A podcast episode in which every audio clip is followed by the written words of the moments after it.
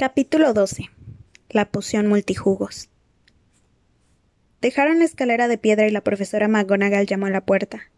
Esta se abrió silenciosamente y entraron. La profesora McGonagall pidió a Harry que esperara y lo dejó solo. Harry miró a su alrededor. Una cosa era segura. De todos los despachos de profesores que había visitado aquel año, el de Dumbledore era, con mucho, el más interesante. Si no hubiera tenido tanto miedo a ser expulsado del colegio, habría disfrutado observando todo aquello. Era una sala circular, grande y hermosa, en la que se oían multitudes de leves y curiosos sonidos. Sobre las mesas de patas largas y finísimas había chismes muy extraños que hacían ruiditos y echaban pequeñas bocanadas de humo.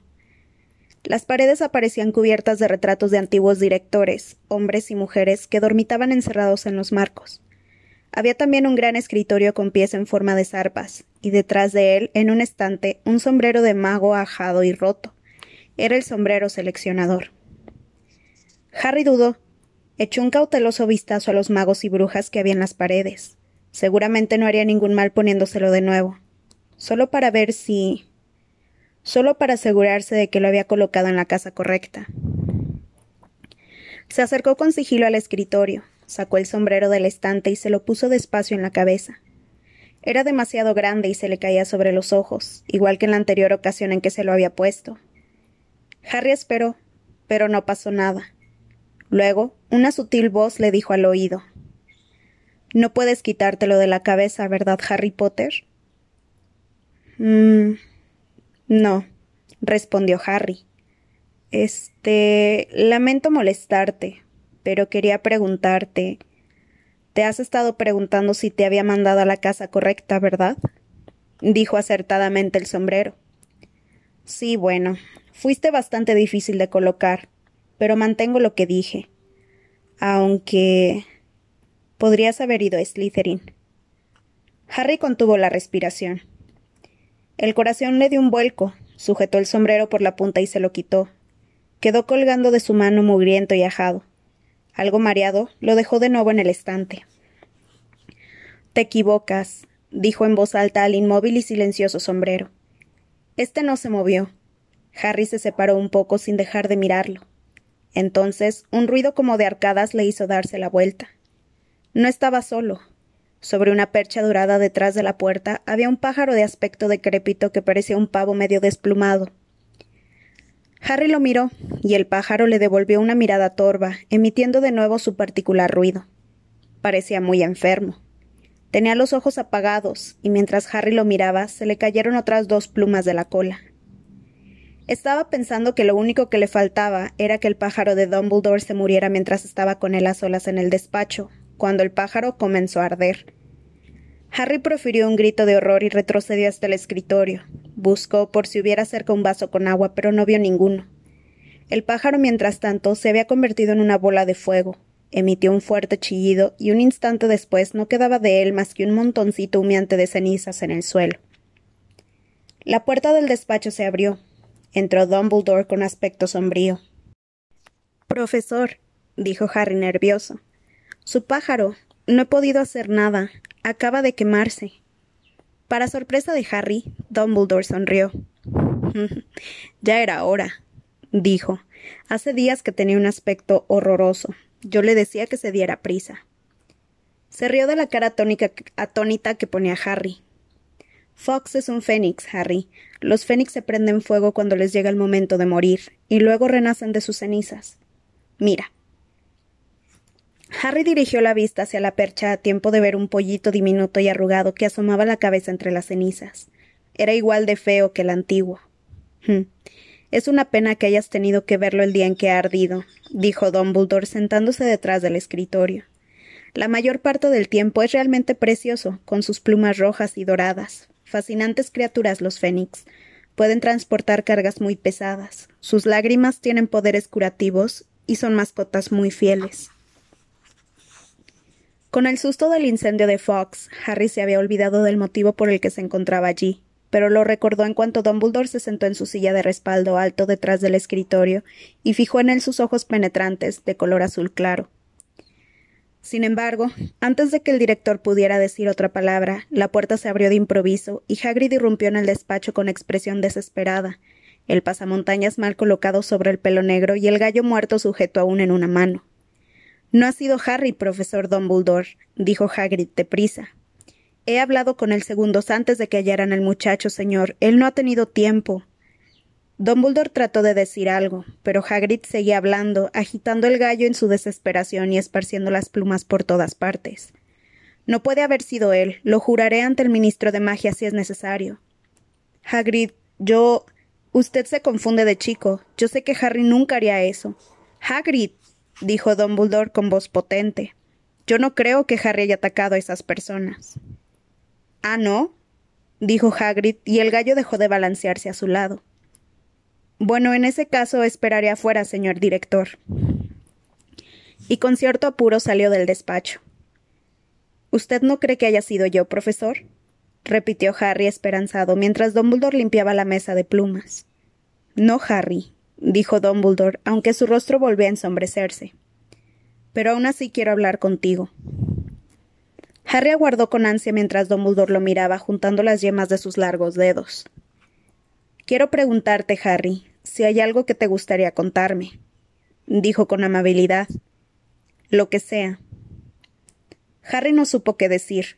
Pensó en Malfoy gritando, los próximos eran los sangre sucia, y en la poción multijugos que hervía fuego lento en los baños de Myrtle la llorona. Luego pensó en la voz que no salía de ningún sitio, oída en dos ocasiones, y recordó lo que Ron le había dicho. Oír voces que nadie más puede oír no es buena señal ni siquiera en el mundo de los magos. Pensó también en lo que todo el mundo comentaba sobre él y en su creciente temor a estar de alguna manera relacionado con Salazar Slytherin. No, respondió Harry. No tengo nada que contarle. La doble agresión contra Justin y Nick casi decapitado convirtió en auténtico pánico lo que hasta aquel momento había sido inquietud. Curiosamente resultó ser el destino de Nick casi decapitado lo que preocupaba más a la gente. Se preguntaban unos a otros qué era lo que podía hacer aquello a un fantasma, qué terrible poder podía afectar a alguien que ya estaba muerto. Casi hubo una estampida para reservar sitio en el express de Hogwarts y así poder, y así poder volver a casa en Navidad. Si sigue así la cosa, solo nos quedaremos nosotros, dijo Ron a Harry y Hermione. Nosotros, Malfoy y Crabbe Goyle. Serán unas vacaciones fantásticas. Crabbe y Goyle, que siempre hacían lo mismo que Malfoy, habían firmado también para quedarse en vacaciones. Pero Harry estaba contento de que la mayor parte de la gente se fuera. Estaba harto de que se hicieran a un lado cuando circulaba por los pasillos, como si fueran a salirle colmillos o a escupir veneno. Harto de que a su paso los demás murmuraran, lo señalaran y hablaran en voz baja. Fred y George, sin embargo, encontraban todo aquello muy divertido. Le salían al paso y marchaban delante de él por los corredores, corredores gritando. Abran paso al heredero de Slytherin. Aquí llega el brujo malvado de veras. De veras. Percy desaprobaba tajantemente este comportamiento. No es asunto de risa, decía con frialdad. Quítate, Percy, decía Fred. Harry tiene prisa. Sí, va a la Cámara de los Secretos a tomar el té con su colmilludo sirviente, decía George riéndose. Ginny tampoco lo encontraba divertido. Ella gemía cada vez que Fred preguntaba a Harry a quién planeaba atacar a continuación, o cuando al encontrarse con Harry, George hacía como que se protegía de Harry con un gran diente de ajo. A Harry no le importaba, incluso le aliviaba que Fred y George pensaran que la idea de que él era el heredero, el heredero de Slytherin era para tomarse la guasa. Pero sus payasadas parecían enervar a Draco Malfoy, que se amargaba cada vez más que los veía bromeando de aquel modo. Eso es porque está rabiando de ganas de decir que es él, sentenció Ron, ya sabes cómo aborrece que se le gane en cualquier cosa, y tú te estás llevando toda la gloria de su sucio trabajo. No durante mucho tiempo, dijo Hermione en tono satisfecho. La poción multijugos está casi lista. Cualquier día revelaremos la verdad sobre él. Por fin concluyó el trimestre, y sobre el colegio cayó un silencio tan vasto como la nieve en los campos. Más que lúgubre, a Harry le pareció tranquilizador y se alegró de que él, Hermione y los Weasley pudieran gobernar la torre de Gryffindor, lo que quería decir que podían jugar a los naipes explosivos dando voces y sin molestar a nadie, o batirse en privado. Fred, George y Ginny habían preferido quedarse en el colegio a ir a visitar a Bill Egipto con sus padres. Percy, que desaprobaba lo que llamaba su infantil comportamiento, no pasaba mucho tiempo en la sala común de Gryffindor. Ya les había dicho en tono presuntuoso que se quedaba en Navidad porque era el deber de un prefecto ayudar a los profesores durante los periodos difíciles. Amaneció el día de Navidad frío y blanco. Hermione despertó temprano a Harry y a Ron, los únicos que quedaban en aquel dormitorio. Iba ya vestida y llevaba regalos para ambos. Despierten, dijo en voz alta, abriendo las cortinas de la ventana. Hermione, sabes que no puedes entrar aquí, dijo Ron, protegiéndose los ojos de la luz. Feliz Navidad a ti también, le dijo Hermione arrojándole su regalo. Me he levantado casi una hora antes para añadir más crisopos a la poción. Ya está lista. Harry se sentó en la cama despertando por completo de repente. ¿Estás segura? Del todo, dijo Hermione apartando a la rata Scabbers para poder sentarse a los pies de la cama. Si nos decidimos hacerlo, creo que tendría que ser esta noche. En aquel momento, Hedwig aterrizó en el dormitorio, llevando en el pico un paquete muy pequeño. Hola, dijo contento Harry cuando la lechuza se posó en su cama. ¿Ya me estás hablando otra vez?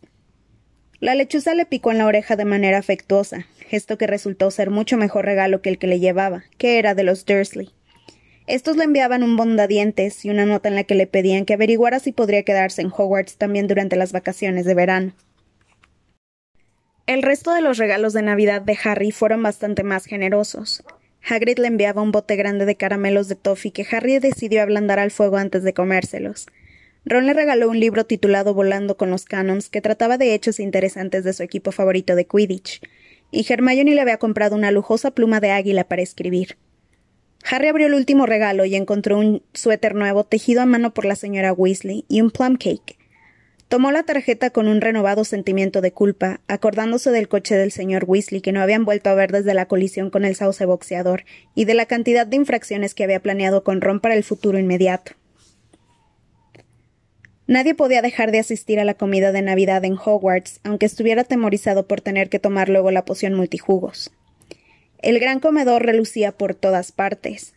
No solo había una docena de árboles de Navidad cubiertos de escarcha y gruesas serpentinas de acebo y muérdago que se entrecruzaban en el techo, sino que de lo alto caía nieve mágica, cálida y seca.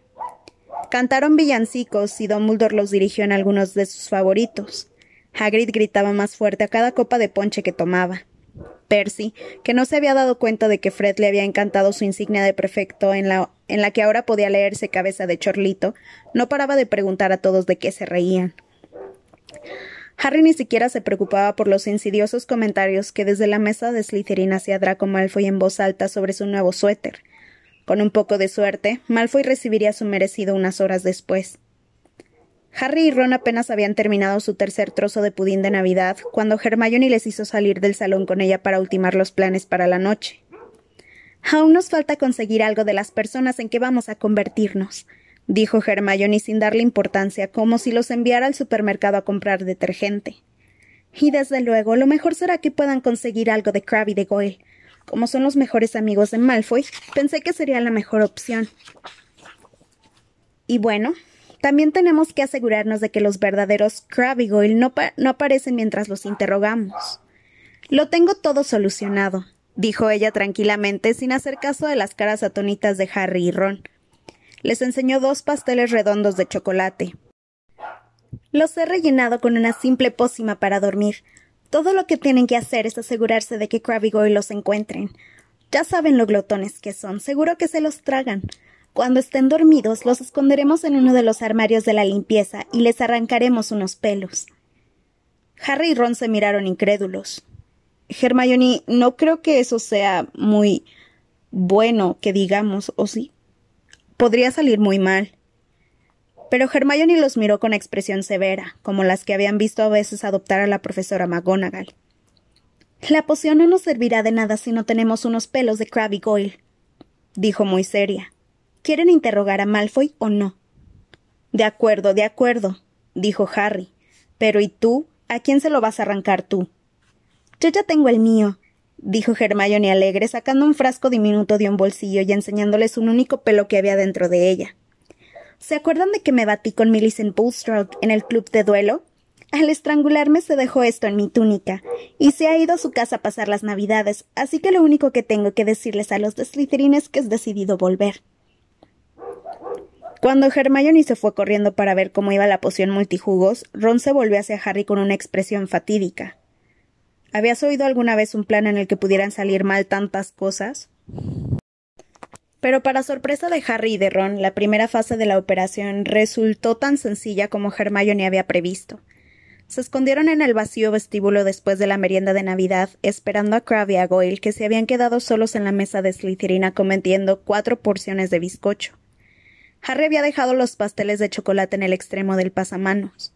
Al ver a Crabbe y a Goyle salir del gran comedor, Harry y Ron se ocultaron rápidamente detrás de una armadura junto a la puerta principal. ¿Cuánto puede llegar uno a engordar? susurró Ron entusiasmado al ver que Crabbe, lleno de alegría, señalaba a Goyle los pasteles y los agarraba. Sonriendo de forma estúpida, se metieron los pasteles enteros en la boca. Los masticaron glotonamente durante un momento, poniendo cara de triunfo. Luego, sin el más leve cambio en la expresión, se desplomaron de espaldas en el suelo. Lo más difícil fue arrastrarlos hasta el armario, al otro lado del vestíbulo. En cuanto los tuvieron bien escondidos entre las fregonas y los calderos, Harry arrancó un par de pelos como cerdas, de los que Goyle tenía bien avanzada la frente, y Ron arrancó a Crabbe también algunos. Les quitaron asimismo los zapatos, porque los suyos eran demasiado pequeños para el tamaño de los pies de Crabbe y Goyle. Luego, todavía aturdidos por lo que acababan de hacer, corrieron hasta los baños de Myrtle la Llorona. Apenas podían ver nada a través del espeso humo negro que salía del retrete en que Hermione estaba removiendo el caldero. Subiéndose las túnicas para taparse las caras, Harry y Ron llamaron suavemente a la puerta. ¿Hermione? Se oyó el chirrido del cerrojo y salió Hermione con la cara sudorosa y una mirada inquieta.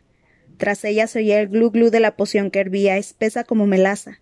Sobre la taza del retrete había tres vasos de cristal ya preparados. Harry sacó el pelo de Goyle.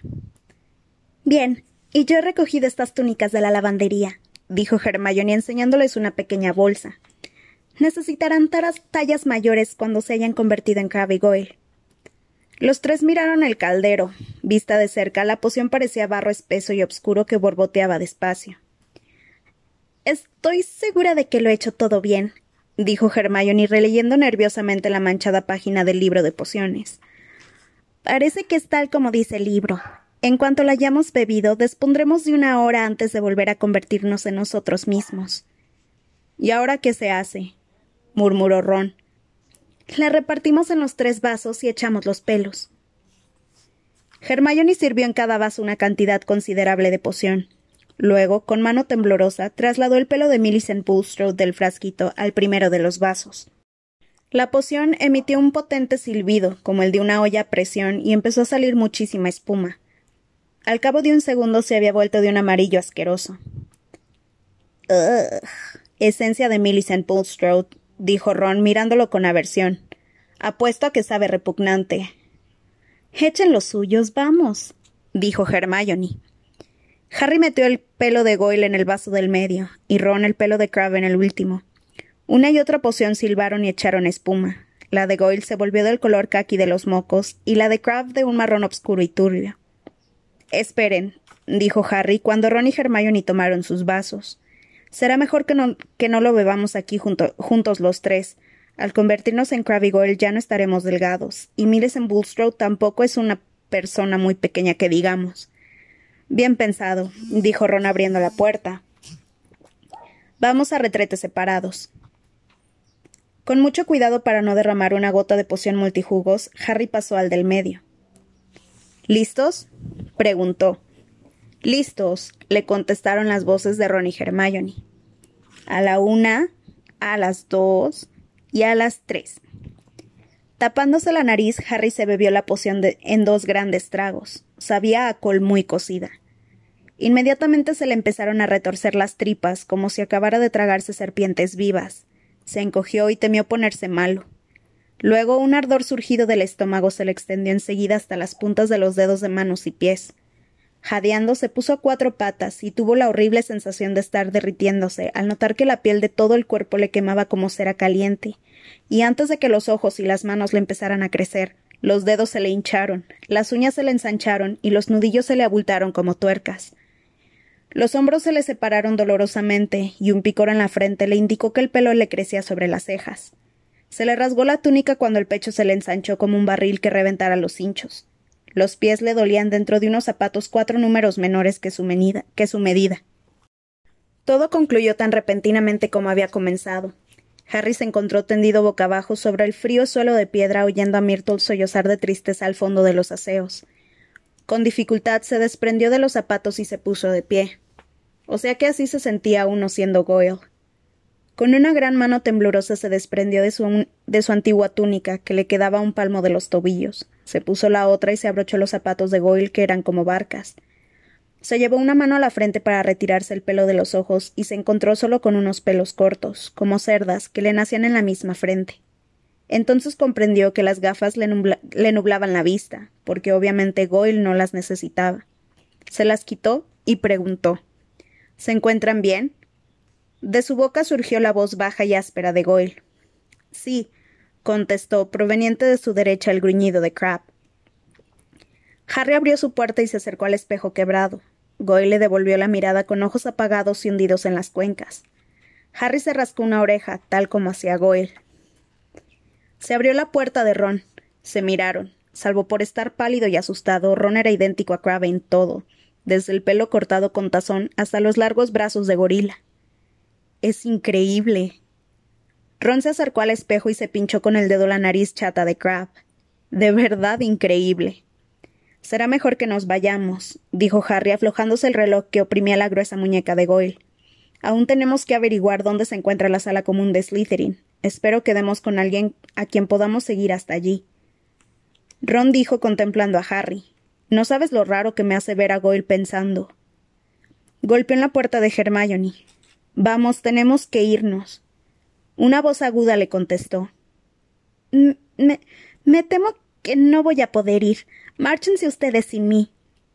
Hermione, ya sabemos que Millicent Bulstrode es fea. Nadie va a saber que eres tú. No, de verdad no puedo ir. Dense prisa ustedes, no pierdan tiempo. Harry miró a Ron desconcertado. Pareces Goyle, dijo Ron. Siempre pone esta cara cuando un profesor pregunta algo. Hermione, ¿estás bien? preguntó Harry a través de la puerta. Sí, estoy bien, márchense. Harry miró el reloj. Ya habían transcurrido cinco de sus preciosos sesenta minutos. Espera aquí hasta que volvamos, ¿vale? dijo él. Harry y Ron abrieron con cuidado la puerta de los lavabos, comprobaron que no había nadie a la vista, y salieron. No muevas así los brazos, le susurró Harry a Ron. ¿Eh? Crab los mantiene rígidos. ¿Así? Sí, mucho mejor. Bajaron por la escalera de mármol. Lo que necesitaban en aquel momento era alguien de Slytherin a quien pudieran seguir hasta la sala común, pero no había nadie, nadie por allí. ¿Tienes alguna idea? susurró Harry. Cuando los de Slytherin bajan a desayunar, creo que vienen de por allí, dijo Ron, señalando con un gesto de la cabeza la entrada de las mazmorras. Apenas había terminado de, de decirlo cuando una chica de pelo largo rizado salió de la entrada. Perdona, le dijo Ron, yendo deprisa hacia ella. Se nos ha olvidado por dónde se va nuestra sala común. Me parece que no les entiendo, dijo la chica muy erguida. ¿Nuestra sala común? Yo soy de Ravenclaw. Y se alejó, volviendo recelosa la vista hacia ellos. Harry y Ron bajaron corriendo los escalones de piedra y se internaron en la oscuridad. Sus pasos resonaban muy fuerte cuando los grandes pies de Crabbe Goyle golpeaban contra el suelo, pero temían que la cosa no resultara tan fácil como se habían imaginado. Los laberínticos corredores estaban desiertos. Fueron bajando más y más pisos, mirando constantemente sus relojes para comprobar el tiempo que les quedaba. Después de un cuarto de hora, cuando ya estaban empezando a desesperarse, oyeron un ruido delante.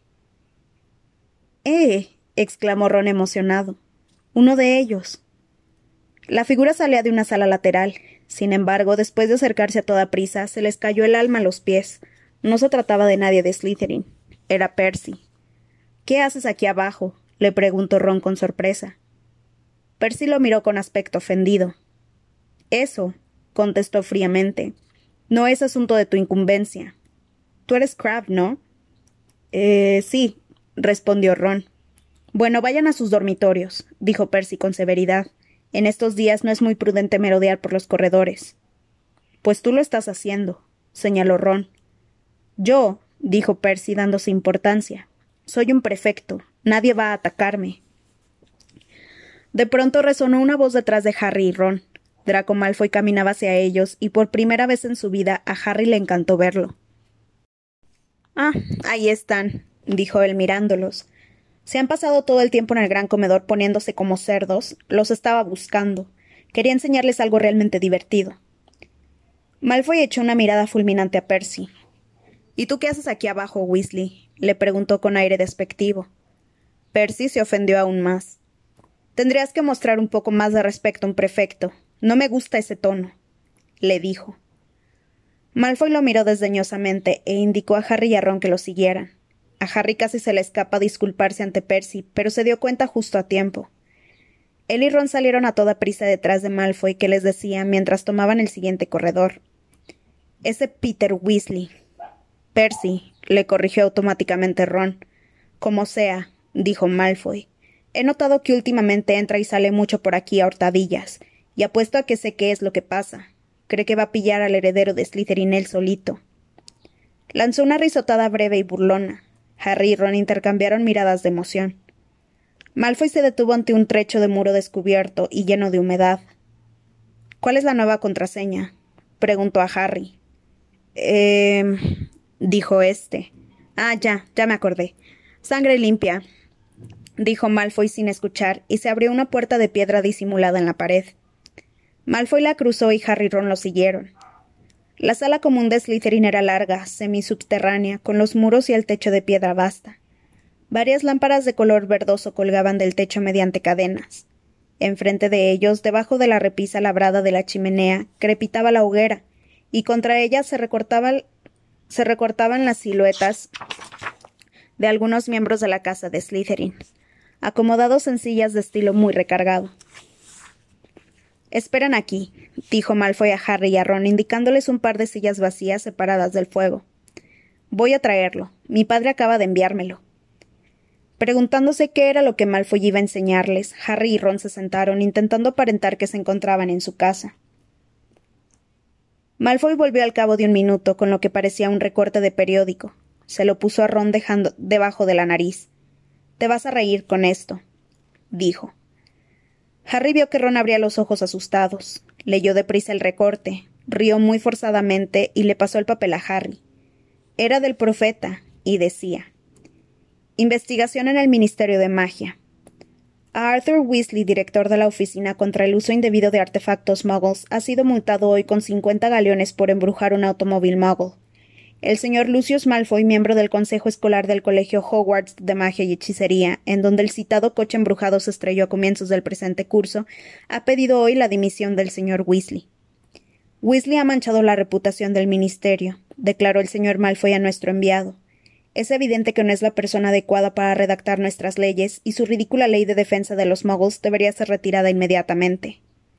El señor Weasley no ha querido hacer declaraciones, si bien su esposa amenazó a los periodistas diciéndoles que si no se marchaban les arrojaría el fantasma de la familia. ¿Y bien? dijo Malfoy impaciente cuando Harry le devolvió el recorte. ¿No les parece divertido? Ja, ja. rió Harry lúgubremente.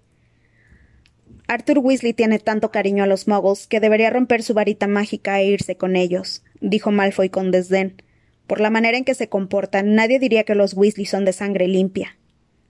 A Ron, o más bien a Crabbe, se le contorsionaba la cara de la rabia. ¿Qué te pasa, Crabbe? dijo Malfoy bruscamente. Me duele el estómago, gruñó Ron. Bueno, pues ve a la enfermería y dales todos esos sangre sucia una patada de mi parte, dijo Malfoy riéndose. ¿Saben qué? Me sorprende, que el, me sorprende que el profeta aún no haya dicho nada de todos estos ataques, continuó diciendo reflexivo. Supongo que Dumbledore está tapándolo todo. Si no, para la, para la cosa pronto, tendrá que dimitir. Mi padre dice siempre que la dirección de Dumbledore es lo peor que le ha ocurrido a este colegio. Le gustan los que vienen de familia Muggle. Un director decente nunca habría admitido una basura como el Creevy ese. Malfoy empezó a sacar fotos con una cámara imaginaria imitando a Colin. Cruel, pero acertadamente. Potter, ¿puedo sacarte una foto, Potter? ¿Me concedes un autógrafo? ¿Puedo lamerte los zapatos, Potter? Bajó las manos y se quedó mirando a Harry y a Ron. ¿Qué les pasa a ustedes dos? Demasiado tarde. Harry y Ron se rieron a la fuerza. Sin embargo, Malfoy pareció satisfecho. Quizá Crabbe y Goyle fueran siempre lentos para comprender las gracias. Sam Potter, el amigo de los sangre sucia, dijo Malfoy lentamente. Ese es otro de los que no tienen verdadero sentimiento de mago. De lo contrario, no iría por ahí con esa sangre sucia presuntuosa que es Granger. Y creen que él es el heredero de Slytherin. Harry y Ron estaban con el corazón en un puño. Quizá a Malfoy le faltaban unos segundos para decirles que el heredero era él. Pero en ese momento. Me gustaría saber quién es, dijo Malfoy petulante. Podría ayudarlo. A Ron se le quedó la boca abierta, de manera que la cara de Crab parecía aún más idiota de lo usual. Por suerte, Malfoy no se dio cuenta, y Harry, pensando rápido, dijo Debes de tener una idea de quién hay detrás de todo esto. Ya sabes que no, Goyle. ¿Cuántas veces tengo que decírtelo? espetó Malfoy bruscamente. Y mi padre tampoco quiere contarme nada sobre la última vez que se abrió la Cámara de los Secretos aunque sucedió hace cincuenta años, y por tanto antes de su época. Él lo sabe todo sobre aquello, pero dice que la cosa se mantuvo en secreto y asegura que resultaría sospechoso si yo supiera demasiado. Pero sé algo. La última vez que se abrió la Cámara de los Secretos murió un sangre sucia. Así que supongo que solo es cuestión de tiempo que muera otro esta vez. Espero que sea Granger, dijo con deleite. Ron apretaba los grandes puños de Crab. Al darse cuenta de que todo se echaría a perder si le pegaba a Malfoy, Harry le dirigió una mirada de aviso y dijo ¿Sabes si atraparon al que abrió la cámara la última vez? Sí. Quienquiera que fuera lo expulsaron, dijo Malfoy. Aún debe de estar en Azkaban. ¿En Azkaban? preguntó Harry sin entender. Claro, en Azkaban, la prisión mágica, Goel, dijo Malfoy mirándolo sin dar crédito a su estupidez. La verdad es que si fueras más lento irías para atrás. Se movió nervioso en su silla y dijo Mi padre dice que tengo que mantenerme al margen y dejar que el heredero de Slytherin haga su trabajo. Dice que el colegio tiene que librarse de toda esa infecta sangre sucia, pero que yo no debo mezclarme. Naturalmente, él ya tiene bastantes problemas por el momento. ¿Saben que el Ministerio de Magia registró nuestra casa la semana pasada? Harry intentó que la inexpresiva cara de Goyle mostrara algo de preocupación. Sí, dijo Malfoy. Por suerte no encontraron gran cosa. Mi padre posee algunos objetos de artes obscuras muy valiosos, pero afortunadamente nosotros también tenemos nuestra propia cámara secreta debajo del suelo del salón. Malfoy miró a Ron que acababa de echar un gritito ahogado. Harry hizo lo mismo. Ron se puso rojo, incluso el pelo se le volvió un poco rojo. También se le alargó la nariz. La hora de que disponían llegaba a su fin, de forma que Ron estaba empezando a convertirse en sí mismo, y a juzgar por la mirada de horror que dirigía a Harry, a éste le estaba sucediendo lo mismo. Se pusieron de pie de un salto. Necesito algo para el estómago, gruñó Ron, y sin más preámbulos echaron a correr a lo largo de la sala común de Slytherin, lanzándose contra el muro de piedra y metiéndose por el corredor, deseando desaparecer rápidamente antes de que Malfoy se diera cuenta de algo.